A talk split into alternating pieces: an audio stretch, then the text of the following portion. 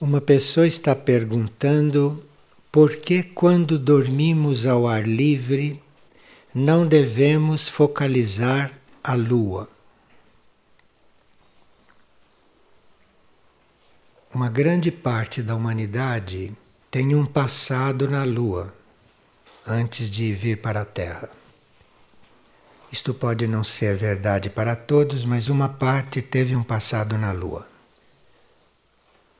A luz direta da lua, a luz que a lua reflete, pode despertar em algumas pessoas algumas forças atávicas antigas de todas as qualidades, não só as positivas. E principalmente se o plexo solar, esta parte, está exposta aos raios. E nem todos sabem transmutar essas coisas. Nós não teríamos que nos ocupar da Lua, porque a Lua é uma base hoje. A Lua é um planeta morto, é um ex-planeta, planeta que para nós tem um valor relativo do ponto de vista terrestre, mas ela é uma base. Uma base que é usada por seres extraterrestres que fazem um trabalho lá em benefício da Terra. Agora, a Lua, como um planeta que não é habitado especificamente, não, assim não é habitado com vida, ela acolhe, lá ficam depositados, ficam resguardados os corpos sutis de alguns extraterrestres que vêm fazer trabalhos na Terra, mas trabalhos mais sutis, mais internos, e para os quais os seus corpos mais externos não são necessários. Então, esses corpos permanecem lá e eles vêm aqui mais internamente. É melhor deixar a lua em paz nós não começamos a mandar muitas coisas para lá, nem pensamentos, porque é melhor deixá-la como base funcionar como deve, livremente. Agora, essas forças atávicas que despertam em nós, isso é por causa do nosso passado e não é pelo que acontece lá agora. Então, é isso que sabemos. E uma pessoa tem um membro da família, que é sua mãe, com 70 anos, e que está muito deprimida, está num estado muito precário e que eles não sabem mais como tratá-la. E ela também não gostaria de interferir no processo da mãe. Não gostaria de abreviar isso e nem de não abreviar. Que nós podemos fazer em um caso assim é liberar a pessoa.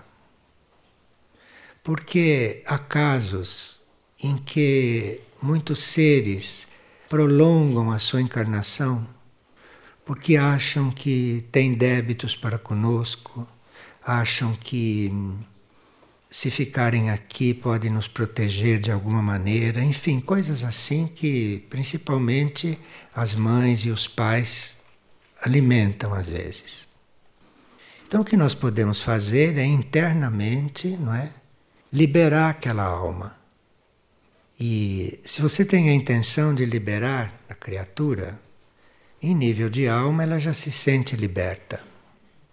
Agora, se aquilo já ficou muito arraigado, se aquilo já está muito impresso nos corpos da pessoa, no corpo mental, no corpo emocional, então, pode-se até, enquanto a pessoa está adormecida, enquanto ela não está ouvindo, você pode até falar em voz baixa perto dela, se libere, esteja à vontade, de uma forma gentil, de uma forma amorosa, porque sempre se transmite isto. As auras absorvem tudo. Então precisa de uma forma amorosa dispensá-la de estar aqui com cuidado para que a pessoa não se sinta rejeitada, para que a pessoa não se sinta incomodando os outros, essas coisas todas. Isto é óbvio. Mas o que nós podemos fazer, sem interferir no karma, é liberar a pessoa, mas liberar de coração mesmo, liberar de alma, dispensá-la. E se houve algumas coisas que prejudicaram a relação, procurar dissolver isto, perdoar, não? Porque à medida que nós perdoamos, que também somos perdoados, né? Nós não fazemos o bem que queremos e fazemos o mal que não queremos. Não há ninguém aqui nesta terra que não precise de perdão. Perdão no sentido bem conhecido desse termo. Trata-se de liberar a pessoa. E aí fica na mão de Deus, da mônada, do eu superior, não é o que pode acontecer. Mas a gente faz a nossa parte, a gente libera a pessoa. Houve casos semelhantes em que a pessoa foi liberada pela família e poucas horas depois desencarnou, sem que ela conscientemente soubesse que ela foi liberada. E uma pessoa diz que há ocasiões em que sente uma energia muito intensa e muito insistente no centro coronário, aqui no alto da cabeça, chegando a causar sensação de dor e mesmo orando que isto não passa. Então, independentemente das orações que você possa continuar fazer, não? Existe uma série de gravações do Arthur sobre as linhagens hierárquicas. E aquelas gravações têm uma energia na voz muito tranquila e muito dissolvente de certas coisas. E ao mesmo tempo você vai se informando a respeito das linhagens hierárquicas. Com isto você vai se conectando com a sua parte monádica, com a sua parte superior, e isso vai como que acalmando o seu centro coronário, vai acalmando esta região da cabeça. Porque, evidentemente, há áreas do seu ser que estão pedindo por uma verticalização. Então, você pode ajudar através dos seus sentidos externos, lendo, ouvindo, coisas que verticalizem, e isto vai então organizando essas energias. Agora, existe um livro dos nossos que é um livro de primeiro raio, chama-se A Voz de Amar. Então, se você ficar estudando a Voz de Amar, ou lendo trechos da Voz de Amar, com dedicação, com devoção e com oferta, para que as energias de primeiro raio se organizem, se ordenem em você. E lá na Voz de Amar, você vai até encontrar um roteiro para como estar diante da energia da vontade. Esta é a nossa área, não que está toda dedicada ao primeiro raio. Então, a voz de amar pode ajudar. Ali sempre se encontra uma chave que é um trabalho para nós e que diz respeito a essas energias. E depois a voz de amar é um livro de Aurora que foi nos dado, foi canalizado aqui. Mas é um livro com energia de Aurora e, portanto, está ligado à cura. Então, se aí houver alguma necessidade de cura, o livro vai também servir. E uma pessoa pergunta quem foi Antuak. Bem, todas as encarnações daquele ser nem se sabe quantas foram e quais foram. Mas entre tantas encarnações, ele surgiu na Terra como Saint Germain. E como Saint Germain nos transmitia que nada é impossível. Nada é impossível.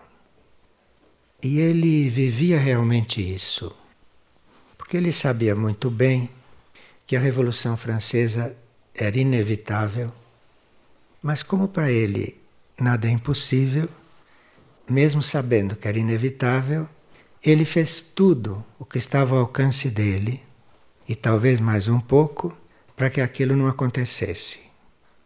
Mas ele mesmo sabia que era impossível, mas ele representa um pouco para nós isso, que nada é impossível, porque ninguém sabe o que terá acontecido nos planos internos do planeta e da humanidade e das pessoas com as quais ele lidava.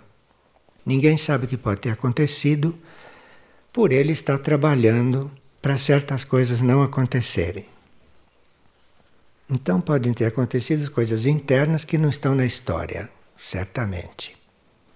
Agora, aqui em Figueira, esse nada é impossível deve estar aqui no ar, não é? Porque se ele está aqui, nada é impossível, deve estar no ar. E a outra polaridade, que é feminina, Michuque, parece que é da mesma têmpera num certo sentido. Desculpe falar têmpera para entidades, mas fica mais claro. E para Michuque nada nos falta. Então, entre nada é impossível e nada nos falta, vocês têm aí a filosofia, a filosofia de Figueira aqui na superfície. Bom, mas aí outras coisas vocês podem ver no glossário, né? tanto sobre Antuak como sobre Michuque. Então, nada é impossível e nada nos falta. Nada nos falta e nada é impossível. Se informam Cruz. Aqui alguém disse que o que se construiu aqui nos últimos 20 anos foi uma coisa magnífica a diversidade das frentes de trabalho, etc. E a pergunta é: qual ou quais os desafios para os próximos 20 anos? Vamos deixar os números de lado, não? quais são os próximos desafios para agora, agora em diante? Aqui agora nós estamos com o desafio não de corresponder a essa intenção de Mirna Já, Aurora, Erques trabalharem juntos. Então, isto é um desafio para agora. E como nada é impossível, como nada nos falta, não há dúvida que isto pode acontecer se ninguém for guilhotinado. não vai acontecer. Então, e essa construção de aurora, isto tem até datas marcadas, datas marcadas no calendário. E não é para os próximos 20 anos, não. A pessoa pergunta: como discernir no sonho se houve um contato ou se foi simplesmente um sonho físico? Bem, nós percebemos que houve um contato mais interno, que houve um, é, uma aproximação com o nosso ser interior pelo conteúdo do sonho, pelo conteúdo, pelo significado, principalmente pela energia que o sonho nos traz. Se foi um sonho que foi um contato, por mais rápido que tenha sido, ele é um sonho que nos dá um, um impulso, ou ele é um sonho que nos vitaliza em vários níveis de consciência. Então nós saímos do sonho ou vitalizados, ou com clareza, seguros, enfim, percebe-se pela nossa mudança, pelo estado que nós nos encontramos quando despertamos. E gostaria de saber por que os animais têm câncer. Como o câncer é um resultado da maldade, não são só os seres humanos que manifestaram maldade. Alguns animais também manifestaram e manifestam maldade. Alguns, não? Como a alma animal é uma só, não? Eles estão numa alma grupo. Eventualmente, até um animal doméstico, nosso companheiro, pode estar purificando-se com um câncer. Mas nesse caso, ele está dentro de uma alma grupo, cumprindo uma tarefa dentro de uma alma grupo. E pode ser sim que um animal bem pacífico não esteja contribuindo para que coisas de uma serpente ou de um tigre, não é? Tenha feito, porque aquilo na alma grupo é de todos. Então aquilo é repartido por todos. E essa repartição é muito sábia. Porque, embora quem pratica maldade é uma espécie ou outra, ou representante de uma espécie ou outra, o Criador quer levar todos à meta. Então, é uma questão de distribuição das coisas para que todos tenham a mesma oportunidade. E um câncer, independentemente de tudo que ele tem de que possa ter de negativo, um câncer parece que é uma das coisas mais purificadoras que existem para a matéria, essa matéria que nós temos. Tudo tem seu lado positivo e nós não teríamos que estar atraindo isto nem desejando isto, mas estarmos tranquilos diante disto, sabendo que nada nos falta e que nós temos aquilo que precisamos, que é está perguntando se uma pessoa que contrai o câncer está purificando a si ou a coletividade. Pode estar purificando a si, pode estar a serviço da coletividade e pode ser as duas coisas ao mesmo tempo. E aqui estão perguntando o que nós achamos de um, um instrutor que é vivo e que trabalha muito e que é muito ativo lá na Índia. E nós não, não emitimos juízo nem gostamos de falar de pessoas que estão vivas, que estão encarnadas. Porque as pessoas estando encarnadas, elas estão dentro da lei do livre-arbítrio e a gente nunca sabe como elas podem se tornar. Principalmente quando se trata de instrutores, a gente não emitir juízo, porque com o livre-arbítrio eles podem mudar, não é? Por mais positivos que sejam e é melhor a gente deixá-los em paz, fazer o seu próprio trabalho. Antes de certas expansões de consciência, ninguém é seguro. Por mais que a pessoa queira, por mais que a pessoa se dedique, por mais que a pessoa se entregue, por mais que ela se doe, antes de uma certa expansão de consciência, nada é seguro. E há sim seres que tiveram expansões de consciência, tiveram até algumas expansões de consciência. Mas antes de uma certa expansão de consciência, realmente todos nós temos que ter muito cuidado. Todos. Muito cuidado. Principalmente nesta época, não? Em que tantas coisas estão se definindo e há forças realmente muito atentas para levar o máximo possível de seres para o outro lado. Todos nós temos que ter muito cuidado. Sem estar com isso temerosos. Ter cuidado não quer dizer estar temeroso. Ter cuidado. E como trazer os jovens para o ensinamento sem influenciar o seu destino? Existe um dito que fala: muitos são os chamados, e poucos os escolhidos. Então não tenha receio. Você chame os jovens para o ensinamento se a sua tarefa é chamá-los. E muitos são chamados e poucos os escolhidos. Agora, esse poucos os escolhidos, eu não sei se está bem traduzido, sabe? Não sei se está bem traduzido isso. Mas parece que isto quer dizer: muitos são chamados, mas nem todos respondem. Isso está na lei. Como trazer os jovens para o ensinamento, você os chama. Na noite passada, uma pessoa diz que sonhou com a sua filha, que ganhou de presente uma pintura. E era uma tela do tamanho de uma janela, e nela havia um galho de árvore repleto de pássaros, e tantos outros pássaros voando e na tela estava escrito: através deles receberás a graça.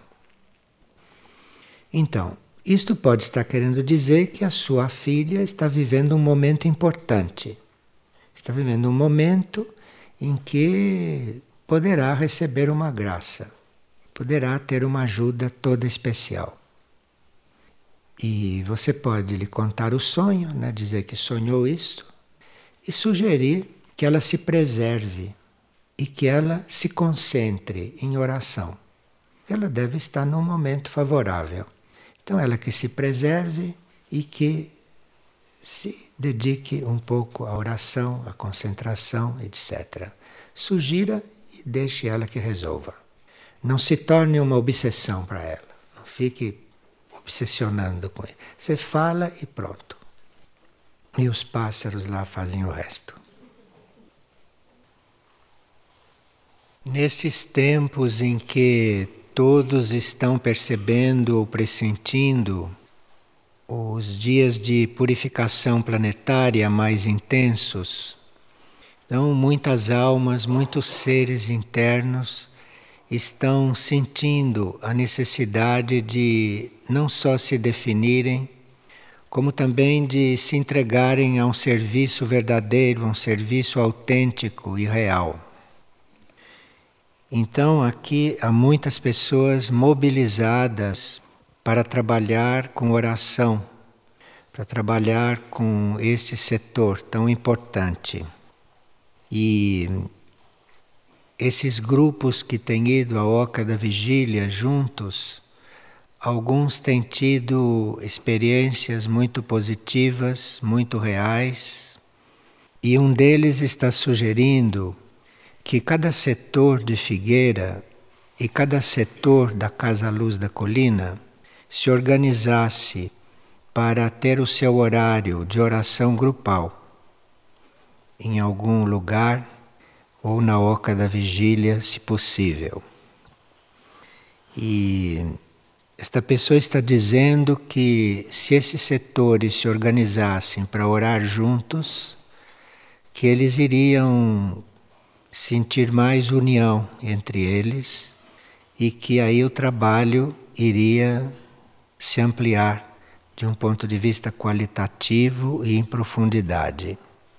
Isto parece uma sugestão muito oportuna, porque todos nós não que temos tarefas externas, que temos tarefas materiais que precisam ser cumpridas, podemos unir a esta tarefa uma atitude orante. Nós sempre trabalhamos aqui esta possibilidade de nós transformarmos toda a vida em oração. Então, esses que oram podem ampliar a sua atividade também para a sua ação, porque aí esta atividade vai ser premiada por outra energia e não só forças físicas ou forças materiais ou energias propulsoras, não?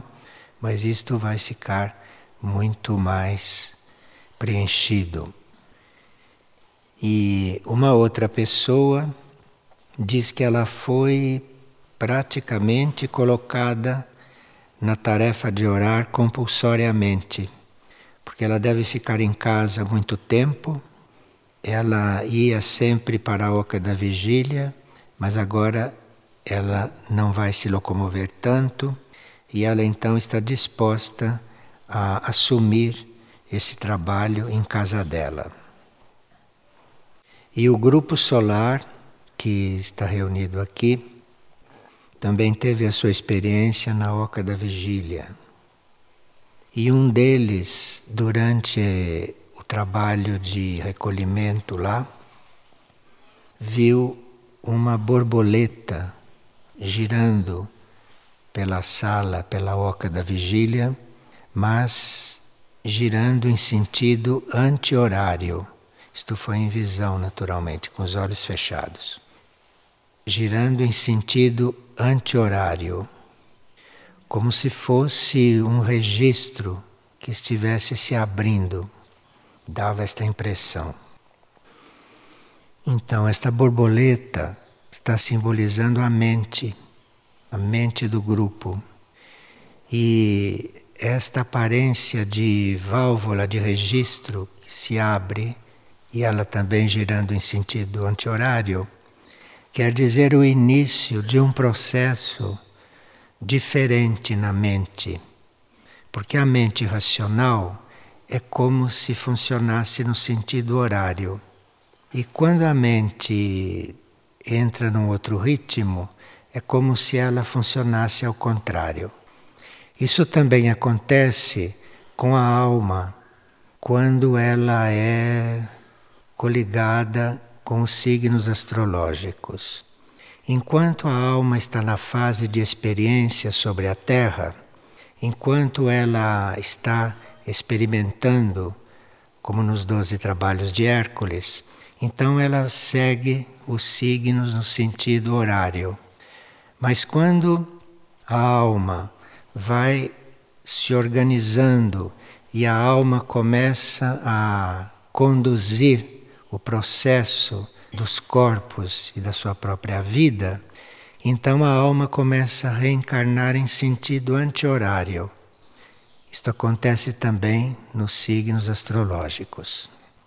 Então, uma alma que está ainda em prova ou que está ainda em formação, ela encarna no sentido horário. E a uma certa altura, ela começa a reencarnar ao contrário. E outras pessoas estão também muito mobilizadas quando perceberam que ser colaborador é uma coisa e ser servidor é outra. Isto é, tudo tem o mesmo valor, não como nós ouvimos ontem, tudo é igualmente válido, mas o servidor ele se desapega, ele abre mão de si mesmo e se dedica exclusivamente ao serviço do plano evolutivo. E muitas pessoas estão mobilizadas por isso e estão ampliando o seu processo de colaboração para que comecem a entrar num outro estágio. E aqui, entre eles, tem uma pessoa que já estava pronta para viver a sua entrega, só que ela não tinha se dado conta disso. Em uma das partilhas, ela percebeu que deve dar este passo. Agora, ela tem uma profissão, ela tem uma família, ela tem filhos e ela não está encontrando mais sentido em todas estas coisas e ela sente que a finalidade dela é esta entrega total ao seu ser divino. Então, se isto for real, se isto for verdadeiro, em vários planos, não só no nosso mental, mas se isto for verdadeiro em todos os planos, é claro que tudo se abrirá para isto acontecer. Quando chega o momento desta entrega acontecer, tudo se abre. Ou tudo se abre, ou tudo se acomoda a isto. Não há como um ser estar realmente entregue em todos os planos e que não consiga abrir as coisas aqui fora. Isto não existe. Então, se a pessoa está realmente entregue, se ela já está totalmente desprendida de tudo aquilo que é o seu lado humano, o seu lado planetário, como se tem visto, então acontece uma mudança na sua vida, independentemente de atos, de gestos que ela possa fazer, que ela possa cumprir. Isto acontece como uma decorrência da evolução interna da pessoa. É claro que tudo isso acontece através de muitas provas, acontece através de muitas experiências, porque o nosso ser interno também experimenta a personalidade. O ser interno, quando ele está em certos raios, em certas energias, ele experimenta a personalidade, ele experimenta essas forças materiais e vai procurando introduzir essas forças materiais ou este ego, esta personalidade no caminho que ele está vendo. Em outros raios, em outras energias, o ser interno já age diferente. O ser interno já coloca tudo como ele vê E para isso a personalidade ou os corpos vão ter uma ajuda especial vinda dele mesmo ou da mônada para que tudo prossiga de uma forma sadia. Então, isto tudo varia muito de indivíduo para indivíduo. O exemplo de alguém é uma referência para nós. Não quer dizer que conosco vá acontecer da mesma forma. As coisas acontecem com cada um de nós dentro de uma determinada energia. Os raios são sete e variam os raios de uns para com os outros. E os raios têm que se resolver entre si, os raios têm que se unir a uma certa altura, embora tenham qualidades diferentes, embora tenham às vezes até cores muito diferentes uns dos outros, mas eles têm que aprender a se unir e a trabalhar juntos. E tudo isto, no fundo, é também um processo das energias, isso tudo é um processo dos raios que estão se manifestando dentro dos seres, que estão se manifestando nos corpos dos seres e principalmente na alma dos seres. Muitas vezes o raio da alma não corresponde ao raio da mente. Então aqui tem que haver um trabalho mais profundo, trabalho mais complexo, quando o raio da alma não corresponde ao da mente. Mas quando o raio da alma corresponde ao da mente, tudo se torna mais simples. E aí a vontade da mônada, a vontade do espírito, pode ir se implantando com uma certa harmonia. Nem sempre o espírito implanta as coisas com harmonia, porque o conceito dele de harmonia é outro. Ele está vendo uma harmonia maior, uma harmonia mais ampla do que aquele processo dos corpos ou daquele processo entre um corpo e outro, ou entre a alma e os corpos. E dependendo da situação, dependendo da necessidade de haver certas mudanças, e quem sabe de tudo isso é o espírito, não acima de qualquer outro núcleo nosso. Então, se ele vê a necessidade disto tudo ser realizado, ele vai ter a energia suficiente para colocar tudo isto em andamento. E aí tem o processo de cada um. Nós teríamos que estar muito atentos, né? teríamos que estar muito disponíveis para ajudar os nossos irmãos, ajudar os nossos semelhantes, porque alguns, quando chegam nesses momentos de crise, porque tudo isto representa crises, não? Crises positivas, mas representa crises. E nem todos veem as crises com calma. Ficam agitados quando percebem alguma crise. E nós precisamos ajudar as pessoas, não, a se habituarem a viver em crise. Porque se a gente está sempre evoluindo, se a gente está sempre crescendo, está sempre em crise. Crise é uma mudança, uma situação trazida por uma mudança que está acontecendo. Nesta importantíssima crise planetária, não nesta importante crise da humanidade, de tantas definições, não há quem não esteja em crise. Então precisa que a gente esteja atento muito à necessidade dos outros, não? Para ajudarmos os outros naqueles pontos pelos quais nós já passamos. Então, nós já podemos ter passado por algum ponto crítico, podemos já ter saído deste ponto e, portanto, temos a energia para ajudar quem está passando por ele. Ou se nós estamos já neste serviço, não, de estar mais ajudando os outros do que a nós mesmos, então se nós já estamos nesse serviço, a nossa alma, o nosso ser interior vai nos dando aquela luz para que a gente possa prever a crise de um outro. Isto é, a crise ainda não começou a acontecer, mas nós podemos ter a luz para prever aquilo e já vamos então começando a preparar um ambiente, preparar uma energia no nosso relacionamento, na nossa forma de ser e vamos então trabalhando neste sentido. Todos nós, não que fazemos o caminho espiritual, já deveríamos estar antenados com estas coisas.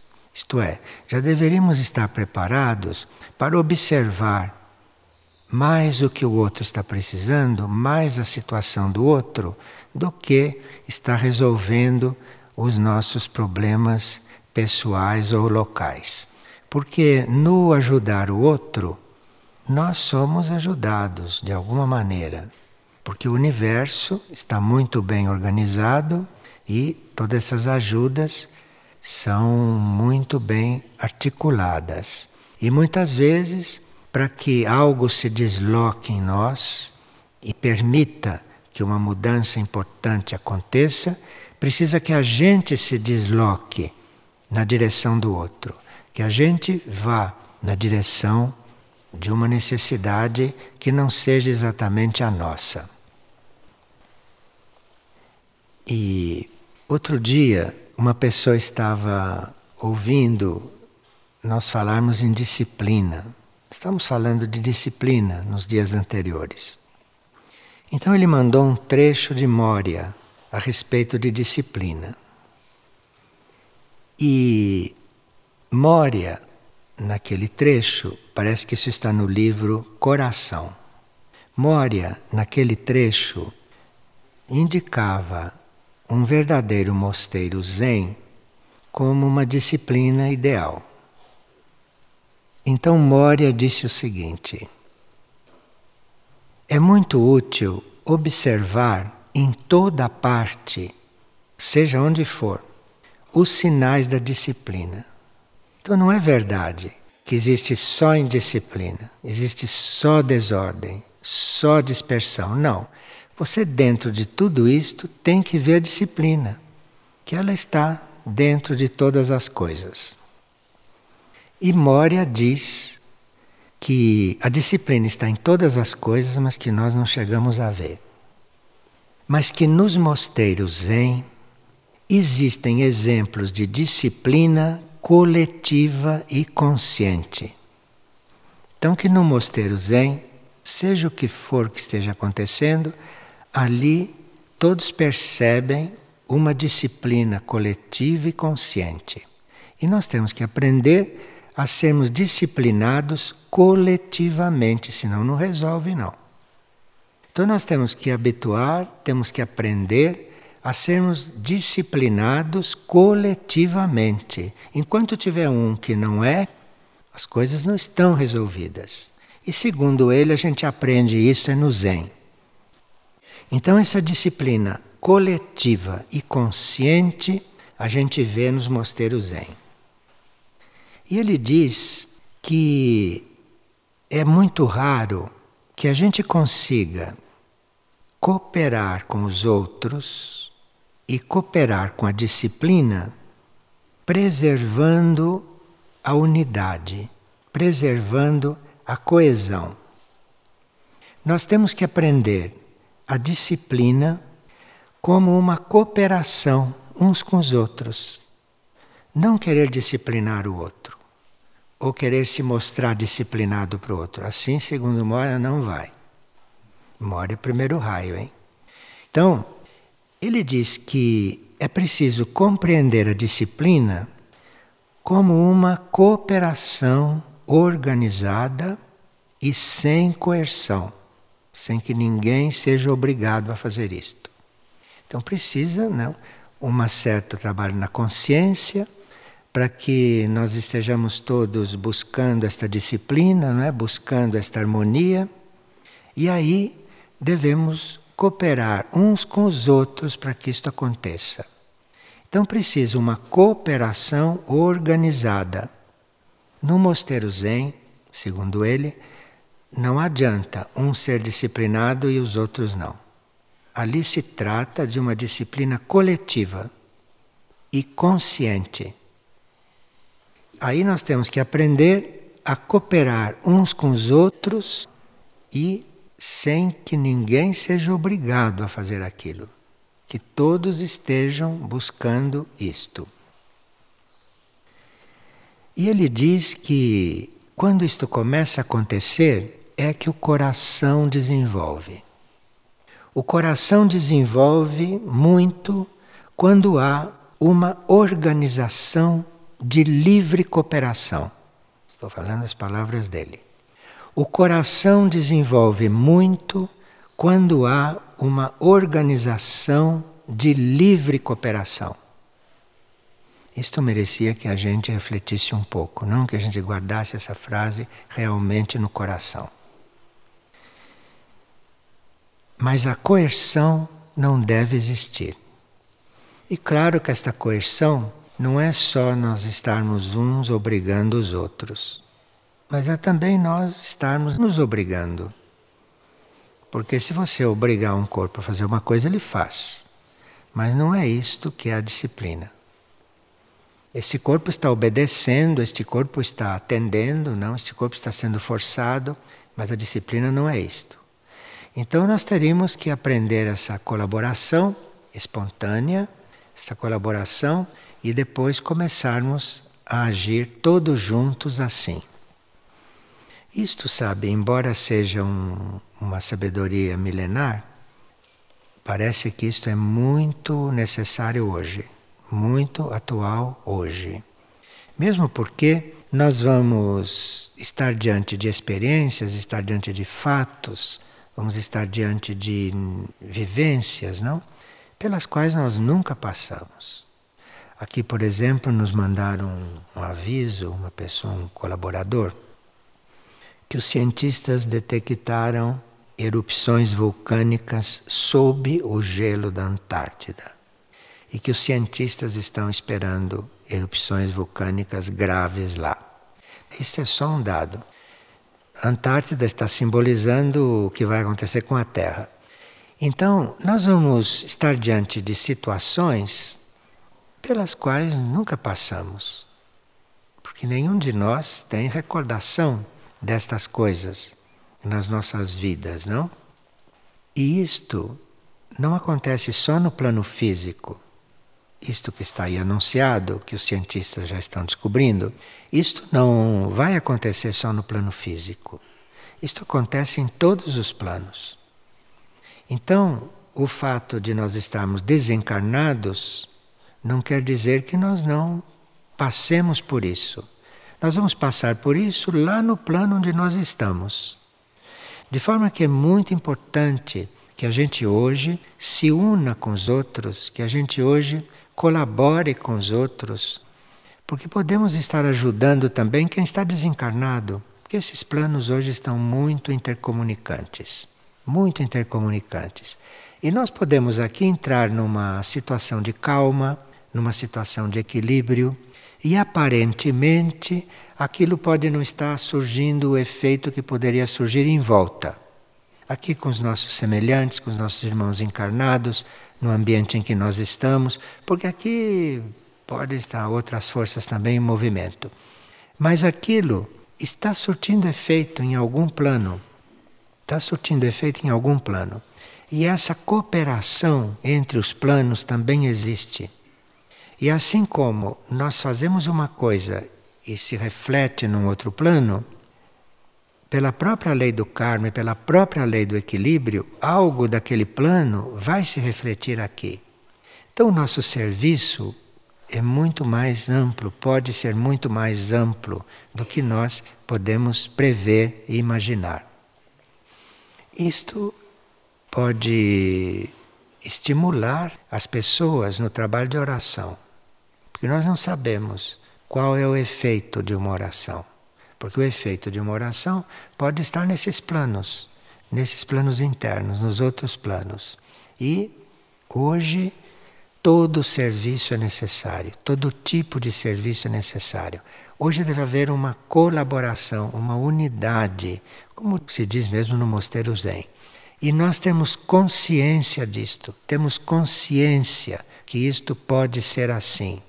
Termos consciência porque aí nós vamos transcendendo certas limitações, transcendendo nossos vícios mentais, transcendendo nossas coisas emocionais e transcendendo também a nossa inquietação física, transcendendo também essa falsa eletricidade né, que nos faz não ter controle de tantas coisas. E tudo isto nós temos presente hoje. Tudo isto para ser resolvido, tudo isso para ser vivido. Porque imagine um planeta entrar em convulsão e nós estarmos envolvidos com a convulsão, em vez de estarmos coligados com o logos do planeta, coligados com a consciência do planeta, porque é a consciência do planeta que está produzindo aquela convulsão. Aquela convulsão não está sendo feita, não está acontecendo a revelia do logos planetário, a revelia do que chamamos Senhor do mundo.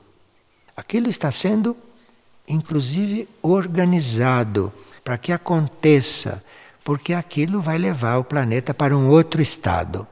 E a inteligência interna do planeta sabe muito bem disto. E nós temos que nos organizar como um pequeno planeta. Nós somos coisas em miniatura, mas somos idênticos, num certo sentido. Então, se o planeta já está em convulsão e vai entrar numa convulsão maior, conosco também deve estar acontecendo isto. E nós temos que estar muito juntos, temos que estar muito unidos, temos que saber que isto é um processo coletivo. Isto é um processo coletivo e que deve se tornar consciente para a gente poder vivê-lo de uma forma inteligente, não? E em colaboração com tudo aquilo que está previsto vai se refletir no universo e o que está acontecendo no universo também vai se refletir aqui. Enfim, nós precisaríamos nos atualizar. Está na hora de nós deixarmos de ser pessoa humana. Está na hora de acabar com isto. E de sermos realmente um ser, um ser interno, um ser integrado em si e fora de si, integrado com o universo. Nós somos isto na mente única. Lá na mente única, isso está assim, realizado. E nós temos que nos atualizar. Nós não temos que ficar nessa aparência. Porque no mundo das aparências, as coisas vão muito mais lentamente. Então, na mente única, as coisas já são. E aqui parece que ainda não são. Parece que ainda vão acontecer. Nós temos que nos atualizar. E tudo isso vai contribuindo para nós entrarmos num outro tipo de tempo e num outro tipo de espaço, que não é bem esse do relógio. Aqui as coisas demoram muito a passar, como vocês sabem, né? Aqui se diz 2012 e faltam quatro anos. Isso já está. Isso no outro tempo, isso até já aconteceu, já acabou, já está resolvido. E nós aqui estamos esperando acontecer. E uma pessoa gostaria de saber, em resumo, qual é a tarefa que Michuk e Antuak realizam juntos em Mirnajá. Se há alguma coisa que podemos fazer para colaborar com esta tarefa. Uma tarefa em comum entre essas duas entidades é a nossa preparação interna para sermos resgatados.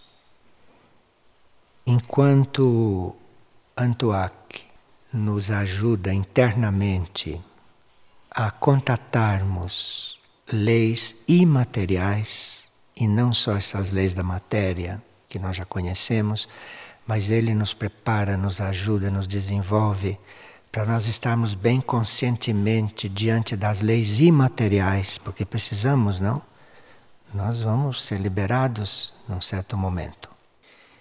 E enquanto Ele nos prepara para essas leis imateriais, para vivermos essas leis imateriais, Mishuk se encarrega de irradiar para o nosso ser o amor-sabedoria, que é uma energia que ela conhece bem profundamente.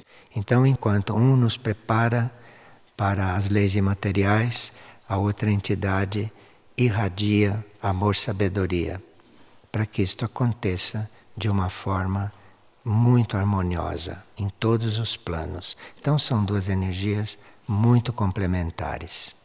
E isto tem sede em Mirnajá. Mirnajá tem isto lá dentro, entre tantas outras tarefas. E uma pessoa estava perguntando quais são os livros de bolso que sintetizam Erques, Mistilitlã e Aurora, que são os livros a respeito dos três centros maiores do planeta. O livro de bolso, que é uma espécie de síntese de Erques do sentido, é mais luz no horizonte. O livro de bolso que sintetiza certos aspectos de Mistitlan é o campanário cósmico. E o livro de bolso que dá uma síntese de certos aspectos de aurora é Nada nos falta. Então, mais luz no horizonte diz respeito a Erques. Campanário cósmico diz respeito a Mistritlan. E nada nos falta diz respeito à aurora. E um chamado especial contém trechos de todos esses livros, para as pessoas que estão buscando uma síntese.